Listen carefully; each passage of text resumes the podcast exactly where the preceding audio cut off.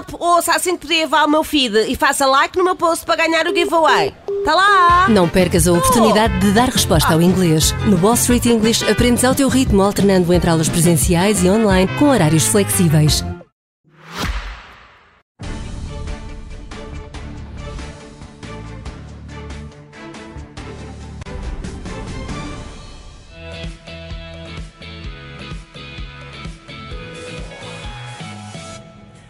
Olá, amigos. Eu sou a Isa. Vou ser a vossa professora de português agora nas próximas aulas. Ahm, não sei como é que vocês se sentem em casa. Eu, nesta primeira aula, estou um bocadinho nervosa. Olá, amigos. Eu sou o professor Ricardo. Hum, não sei como é que vocês se sentem em casa. Eu ah, estou um bocadinho nervoso, ok? Hum, É sempre a mesma coisa. Há sempre um parvinho que imita o professor. desculpe, professora. Eu, eu- desculpe. Professora, não. Eu sou a rainha das manhãs. Tive mais audiência que a Cristina. Desculpe, desculpe. Rainha das manhãs, desculpe. Ainda por cima a falar do programa de português do segundo ano. Podia fazer uma fortuna em calcitrim e ter a minha própria linha de unhas de gelinho. Mas estou a dar rudimentos de gramática e tu a gozares, Ricardo. Não estava a gozar, professora. Não estava a gozar. Na verdade, o que nós estávamos a fazer é é uma homenagem a quem foi lançado para a frente das câmaras sem experiência nenhuma, o que é muito difícil. Exatamente. Tu, por exemplo, já tens anos de experiência e ainda fazes um trabalho como este. Ah, exa- exa- exatamente. Bom, ah, já agora, professora, já agora, ainda bem que veio, podíamos apresentar o programa os dois, em formato telescola. Vamos começar com português, professora, a sua disciplina. Na aula de hoje, literatura epistolar. Hoje, dia 25 de abril, o mais novo dos meus quatro filhos faz 18 anos e por isso tenho dois motivos bons para celebrar. Para ele é um aniversário especial, entrar na idade adulta, e eu decidi escrever uma carta que, no fundo, se dirige a toda a sua geração. E com a autorização do próprio, gostaria de vos ler essa carta. Meu querido Miguel, hoje é o teu dia de anos. Muitos parabéns. Não me satisfaz bastante esta composição. Eu também gostei muito, professora. Na cerimónia de celebração do 25 de Abril, o deputado da Iniciativa Liberal, Coutinho de Figueiredo, leu uma carta a dar os parabéns ao filho. De facto, há 46 anos, Salgueiro Maia e os capitães de Abril protagonizaram um momento decisivo da história de Portugal. Mas, há 18 anos, o aparelho reprodutor do deputado Coutinho de Figueiredo também esteve muito bem. São os menos conhecidos embriões de Abril. Cá estão eles. Os embriões de Abril numa Chaimite. Os embriões de Abril. É embriões. Eu sei que é embriões, professora. Isto é para, é para rimar.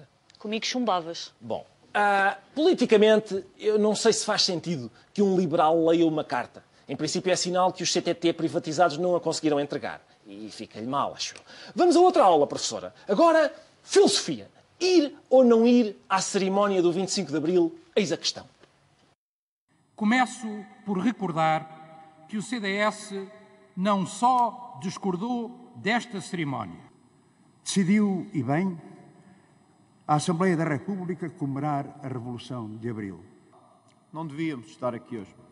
E se não fechou as portas no passado, não faria sentido que não as abrisse hoje, 25 de Abril. deixar de evocar o 25 de Abril, no tempo em que ele, porventura, mais está a ser posto à prova nos últimos 46 anos, seria um absurdo cívico. Portanto, umas pessoas disseram: aproveito o facto de estarmos todos aqui reunidos para dizer que não devíamos estar todos aqui reunidos. E outras disseram: é muito importante estarmos todos aqui reunidos, até para dizer que é muito importante estarmos todos aqui reunidos. Sobre a razão pela qual estavam todos reunidos, não se falou tanto. Como é que havemos de explicar isto aos pequeninos, professora? É como se fosse a festa de aniversário da Clotilde. E ninguém fala da Clotilde. Exatamente. Imaginem, a Clotilde faz anos, não é? E alguns convidados dizem, eu por acaso acho que não devíamos ter vindo à festa de anos da Clotilde. E outros dizem, ah, é muito importante virmos à festa de anos da Clotilde para fazer ver aos que não queriam vir à festa da Clotilde como é importante vir à festa da Clotilde. E um diz, quem faz anos no mesmo dia da Clotilde é o meu Miguel.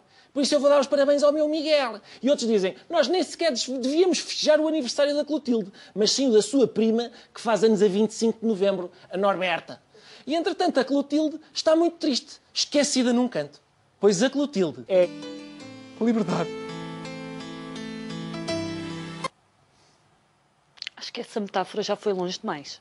É capaz, professora, é capaz. Vamos agora à aula de História. Quem foram as personagens mais importantes do 25 de Abril há uma forma muito fácil de descobrir. Vamos ver os nomes que foram mais vezes referidos na cerimónia do 25 de Abril. Capitão Salgueiro Maia. Luís Púlveda. O secretário-geral da ONU. Torga. Zé Mário Branco. Francisco Sá Carneiro. Miguel. Sofia de Mel Breiner. Mário Dinísio. Manuel Alegre. Luís Sepúlveda. Papa Francisco. Mário Soares. Papa Francisco. Nas palavras de Gandhi. António Arnaud. Meu querido Miguel. Portanto, empatados em último lugar, com uma referência cada um, temos Gandhi, Guterres e mais alguns nomes de personagens secundárias, como Salgueiro Maia. Os vencedores, com o dobro das referências, são o Papa, Luís Sepúlveda e o Miguel. Como todos os heróis do 25 de Abril têm sido esquecidos, resta-nos esperar que se faça justiça em breve, por exemplo, no Montijo, no Aeroporto Internacional Miguel. E agora, matemática. São 12 zeros. As nossas calculadoras dos telemóveis não dão para introduzir esses números. Só calculadoras científicas conseguem lidar com 12 zeros. Tem 12 zeros, o montante que a Europa precisa de injetar para recuperar a economia. É um número tão grande que nem cabe na calculadora do telemóvel. Professora, temos aqui um problema de matemática. O menino Mário governa as finanças do seu país, mas no seu telemóvel só cabem números com 8 zeros. Que complicada operação matemática é que o menino Mário tem de fazer para conseguir gerir números maiores? Eu acho que é muito fácil, Ricardo, olha. Só tem que fazer assim ao telemóvel e a calculadora transforma-se logo em calculadora científica. E ele já consegue operar números até 15 zeros e ainda pedir mais dinheiro. Mário Centeno, esta é uma dica da professora Isa para o presidente do Eurogrupo. Na horizontal, fatura-se sempre mais. Não foi isso que eu disse. Foi, foi mais ou menos. E agora, ginástica. Educação física. Ah, bem. Em todo cidadão perguntam, não, não haverá medidas de austeridade. Hoje, na aula de ginástica. Educação física. Na aula de educação física, vamos falar da educação física que o Primeiro-Ministro vai fazer para. Ver, não funciona assim, professora. Não tem de ser ginástica. É a ginástica que ele vai ter de fazer para não dizer austeridade quando estiver a aplicar a austeridade. E ele vai dizer: isto não é austeridade. Isto é, é vamos lá, ser mais rico em emoções, designadamente na emoção de não saber se o dinheiro chega até ao fim do mês não é? é? É riqueza, é um superávit de sensações que nos é transmitido pelo sorriso das nossas crianças. Porque elas não têm comida na boca e por isso vêem-se bem os dentinhos todos, sem, sem alimentos a tapar. É um excedente, é isso que vai, é um excedente de pessoas em nossa casa porque não conseguem pagar a renda da delas. Não é? vamos, visitar a, vamos visitar a avó, não é preciso que ela está ali a dormir no sofá. E agora, ciências. Para nos ajudar a dar esta matéria, temos connosco um cientista a sério, o Dr. Filipe Frois, que é pneumologista. Doutor, muito obrigado por ter vindo e eu começava por chamar a sua atenção para estas imagens. As linhas telefónicas de emergência em vários estados foram inundadas com dúvidas sobre o uso de desinfetantes. Um pesadelo para as autoridades de saúde que se desdobraram em esclarecimentos de que se trata de produtos tóxicos que podem matar-se ingeridos ou injetados. Doutor, duas questões. Primeira, o que é que lhe parece esta proposta científica de injetar desinfetante? E a segunda, o doutor não tem vergonha de não se ter lembrado deste método de combate ao coronavírus através de transfusões de WC-Pato? Olha, Ricardo, o que lhe posso dizer é que esta, estas afirmações dizem muito do Trump e pouco do WC-Pato. Mas o pouco do WC-Pato tem que ser referido. É que a sua utilização em pessoas é tóxica e potencialmente fatal. E o aumento, como vem na peça, de intoxicações por produtos de limpeza aumentou na sua sequência. E, portanto, é para não fazer. Mas em relação à segunda parte, até lhe posso dar uma inconfidência. Eu conheço muitos americanos que são, fazem parte da comunidade científica e eles, inspirados pelo Trump, já tinham chegado a essa ideia. E mais, tinham-na dito a brincar. O problema é que o Trump ouviu e levou a sério. Pois com certeza. Obrigado, Soutor, e espero que os seus colegas americanos tenham aprendido a lição. Não se brinca com coisas sérias ao pé de crianças. A segunda questão é a seguinte. Eu queria confrontá-lo com esta notícia. Repare, dizem investigadores, nicotina pode ter efeito protetor contra a Covid-19. Ora, Soutor, todos os pneumologistas que eu conheço, e são inúmeros, me desaconselharam ao longo da vida a nicotina. Primeira questão, está arrependido. Segunda, aceita proteger-se comigo do, do, coronavírus com o auxílio deste medicinal charuto, Soutor. Olha, Ricardo, eu como pneumologista, todos os dias vejo as consequências maléficas do pulmão no nosso corpo e, em particular, a destruição do pulmão. Portanto, nunca fumei, não é agora vou começar. O que é que esses meus colegas encontraram? Provavelmente circunstancial. Uma diminuição do número de fumadores em alguns trabalhos, que pode ser completamente circunstancial. E esta subdimensão do número de fumadores em alguns trabalhos justifica que se valide isso. Mas eu acho que é uma validação em termos de desespero. Porque só quando uma pessoa está desesperada à procura de uma cura para uma doença que não sabe como é que atua, é que pode ponderar sequer a hipótese de utilizar uma substância tão prejudicial para o corpo humano como a nicotina. E, portanto, o que eu espero é que um dia destes alguém encontre por exemplo, quem tem mais de 1,90m também esteja mais protegido contra a infecção Covid. Também gostava disso, Soutor. E, olha, é uma desilusão, agradeço o seu esclarecimento, mas é uma desilusão que eu às vezes invisto nestes medicamentos. Só mais umas imagens, Soutor. De uma coisa estou certo. Portugal e os portugueses estão vacinados contra a austeridade. A questão é se o Soutor tem, por acaso, conhecimento desta vacina e mais, se não será perigoso, tendo em conta que a União Europeia pode achar que, uma vez que estamos vacinados, podemos suportar uma segunda vaga. É uma pergunta, digamos, político-científica? Eu acho que a resposta a esta pergunta já foi dada pelo Sr. Primeiro-Ministro na entrevista ao Expresso da semana passada, quando disse, a propósito da austeridade, não dou hoje uma resposta que amanhã não possa garantir. Mas eu sou perito da Comissão Técnica de Vacinação, por acaso. E nós no PNV temos muitas vacinas polivalentes, ou seja, contra várias doenças. E nesse contexto fazia todo o sentido uma vacina contra a austeridade englobada numa vacina, por exemplo, pentavalente, contra a austeridade, contra o desperdício, contra a corrupção, contra a má gestão e contra a falta de planeamento. Mas se há uma vacina importante, todos nós aprendemos agora, neste momento, e que vai ser fundamental para o futuro, é a vacina contra a destruição do Serviço Nacional de Saúde. Exatamente. Essa acho que levámos todos. Doutor, última questão. Os profissionais de saúde e os pneumologistas em especial estão hoje com grande exposição mediática, vão a programas de entrevista, vão até a programas mais reais como este, mas em grande medida esses profissionais de saúde, pneumologistas em especial, são os nossos heróis. A questão que está na cabeça de toda a gente, Soutor, é o que todos queremos saber. Quando a quarentena acabar, o Soutor vai sacar tanto, Soutor, não vai? Olha, o que eu lhe posso dizer é que estes heróis não são exclusivos da pneumologia, são de um conjunto de profissionais que englobam todas as especialidades médicas, todos os grupos profissionais, os enfermeiros, assistentes técnicos, assistentes operacionais. Em relação aos pneumologistas, posso lhe dizer que mais de 80% são mulheres. E que neste momento não é, é difícil dar um ar sexy e investir no futuro, quando a maior parte de nós, quando está na linha da frente, usa aquela farduncha de astronauta e no dia normal utiliza no mínimo a máscara cirúrgica que lhe tapa metade da máscara. Portanto, isto não é que sexy. No meu caso, digamos assim, com aumento de trabalho, diminuição do tempo disponível, respeito da distância social, respeito do confinamento e um cabelo que não vê corte há mais de dois meses, ainda não vi diferença nenhuma. Agora, a grande safa é se você quiser ir para a pneumologia. É bem-vindo. Doutor, eu agradeço-lhe, eu compreendo a sua questão, mas devo dizer-lhe que, mesmo com máscaras improvisadas, com fardas feitas de sacos do lixo, a sensualidade dos pneumologistas todos, e do seu doutor em particular, faz-me sempre, sempre tremer os joelhos. Está bem? É bem-vindo. E quero agradecer-lhe, na, na, sua pessoa, quero agradecer a todos os profissionais de saúde. Muito obrigado, doutor. E agora, estudo do meio. Por causa da quarentena, os animais começam a aproveitar a ausência dos seres humanos para invadir as cidades. Há javalis nas ruas, por exemplo, há também uh, golfinhos a arriscarem a vir até à margem, há veados no meio da estrada e, portanto, é uma espécie de jardim zoológico ao contrário. Os animais, ah, então é isto, é assim que eles vivem, olha, está tá interessante. Olha o que acontece às 10 da noite, olha, vêm à janela e imitam as focas em homenagem ao SNS.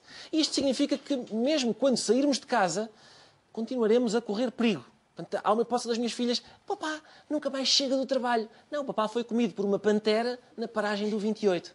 Então agora abutres a, a dedicar-lhe a carcassinha. Professora, primeiro, estivemos a defender-nos do bicho e depois, pelos vistos, vamos ter de nos defender dos bichos. Isto será um caso de ironia, professora? Não, eu acho que é só prejuízo. Exato. Bom, professora Isa, foi um prazer para mim apresentar estas aulas consigo.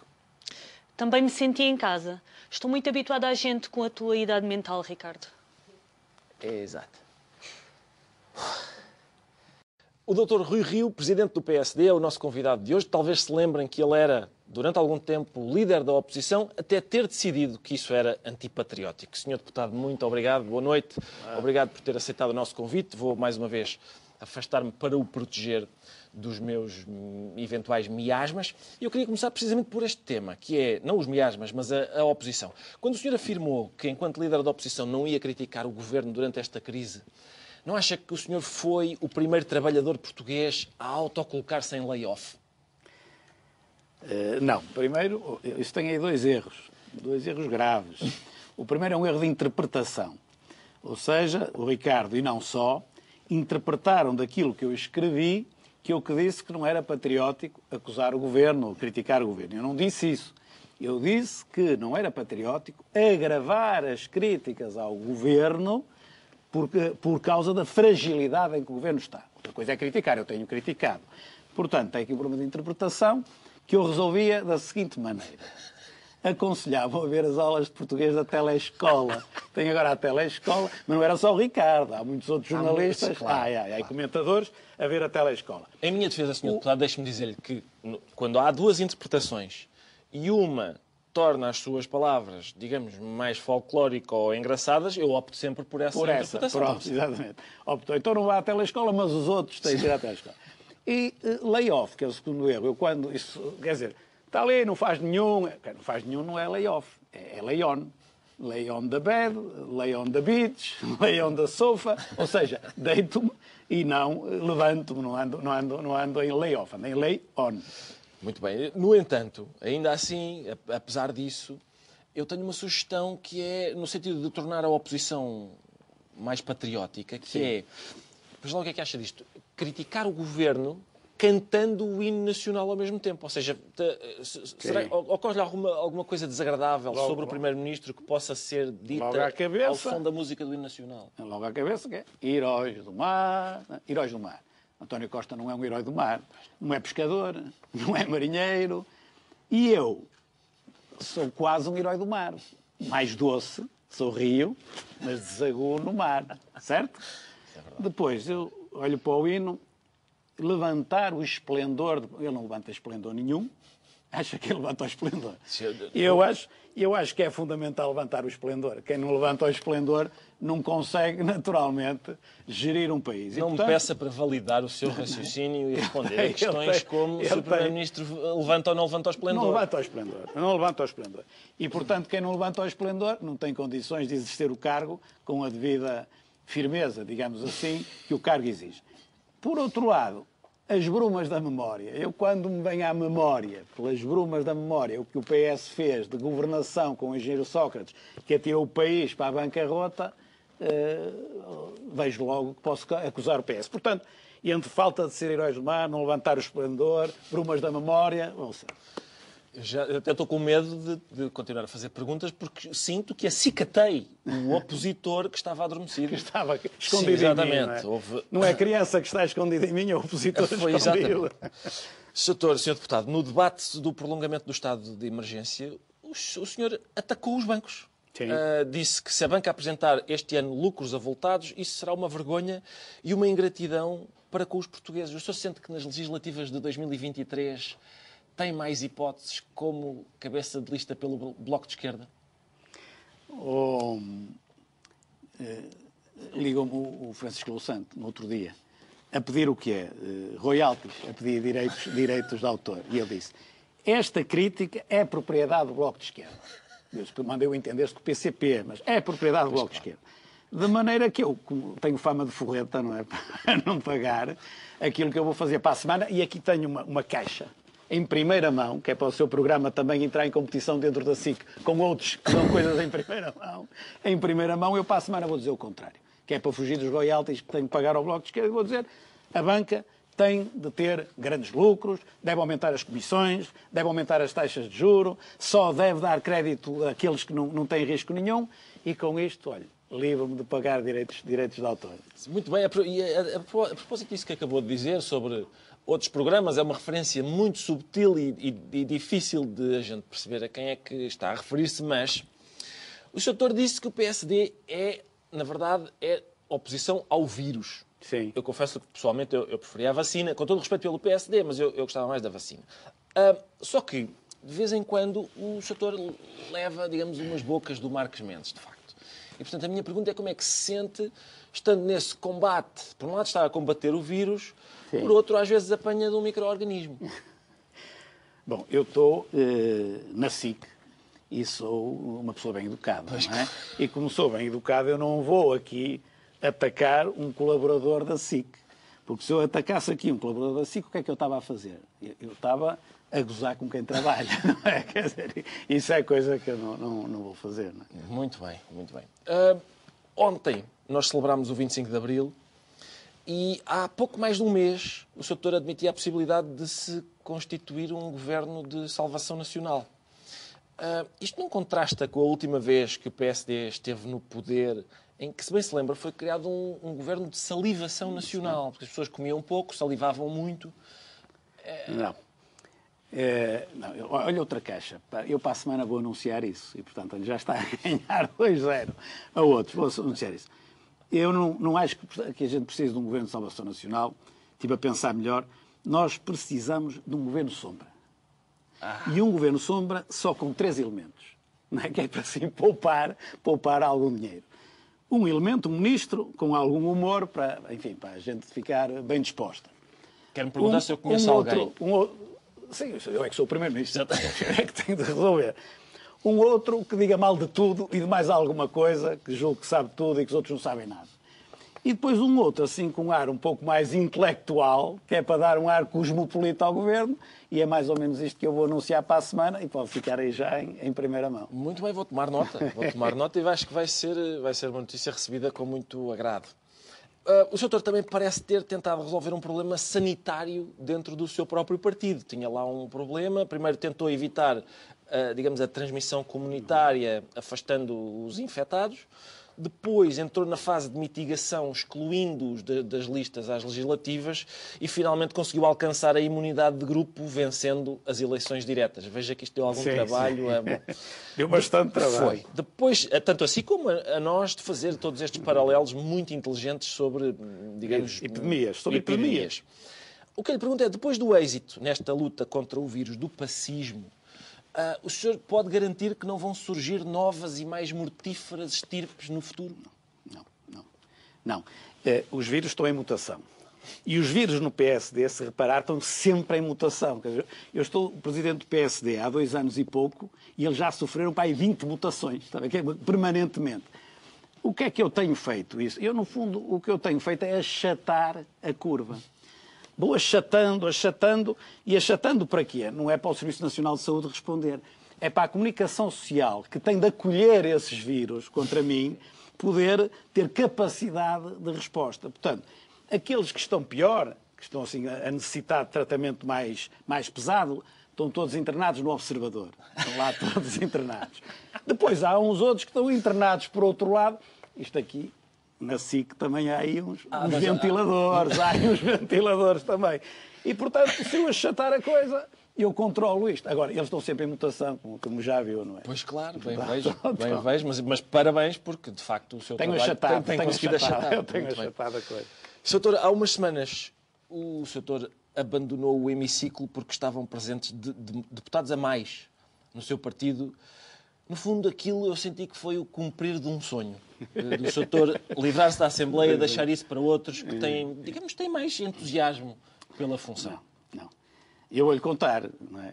Eu vou contar que ninguém nos ouve, não é? que não se pode dizer isto. Não é? Praticamente não está ninguém. Eu estava lá sentado à frente não é? e, e estava abstraído, não estava a ligar nenhuma ao que os outros estavam a dizer e estava a pensar em quê? Nas sondagens. Está a ver? E eu pensava nas sondagens antes das eleições. alguns vírus que também tinha dentro do meu partido a dizer o PSD não vai ter 20%, o PSD vai ter 17%, vai ter 18%, não chega aos 20%, vai ser uma desgraça. E diziam tanto que até parecia que queriam que acontecesse. Até parecia. E eu estava naquela coisa e olhei para trás e vi muitos deputados do PSD. Disse, isto é uma vigarice. Isto não podem ser tantos deputados do PSD, porque como os resultados das sondagens eu elegi meia dúzia. E eu não participo em vigarices. Levantei-me fui para a porta fora, como viu. Quando cheguei cá fora, caí em mim. Epá, mas eu não concorri a sondagens, eu concorri a eleições. E nós tivemos muito mais e elegemos esta gente toda. Pois, mas o mal já estava feito. Agora não conta ninguém isto, não, não, não, porque eu estava distraído não, e não estava a pensar no que estavam a dizer. Não se estava a pensar nas sondagens, nas sondagens. Pois com certeza. Ah, e uma coisa eu posso dizer, nunca mais concorra a sondagens. Só eleições. Isso pode bem, ter a certeza de dar muito melhor resultado. Não, não me passou pela cabeça que tivesse uma justificação uh, tão boa para, para, este, para, para esse incidente. Doutor Rui Rio, senhor deputado, mais uma vez, muito obrigado, obrigado. por ter vindo. Foi um prazer. Lá para casa, saúde uh, ânimo e para a semana voltamos a encontrar. Muito obrigado. Mais uma vez.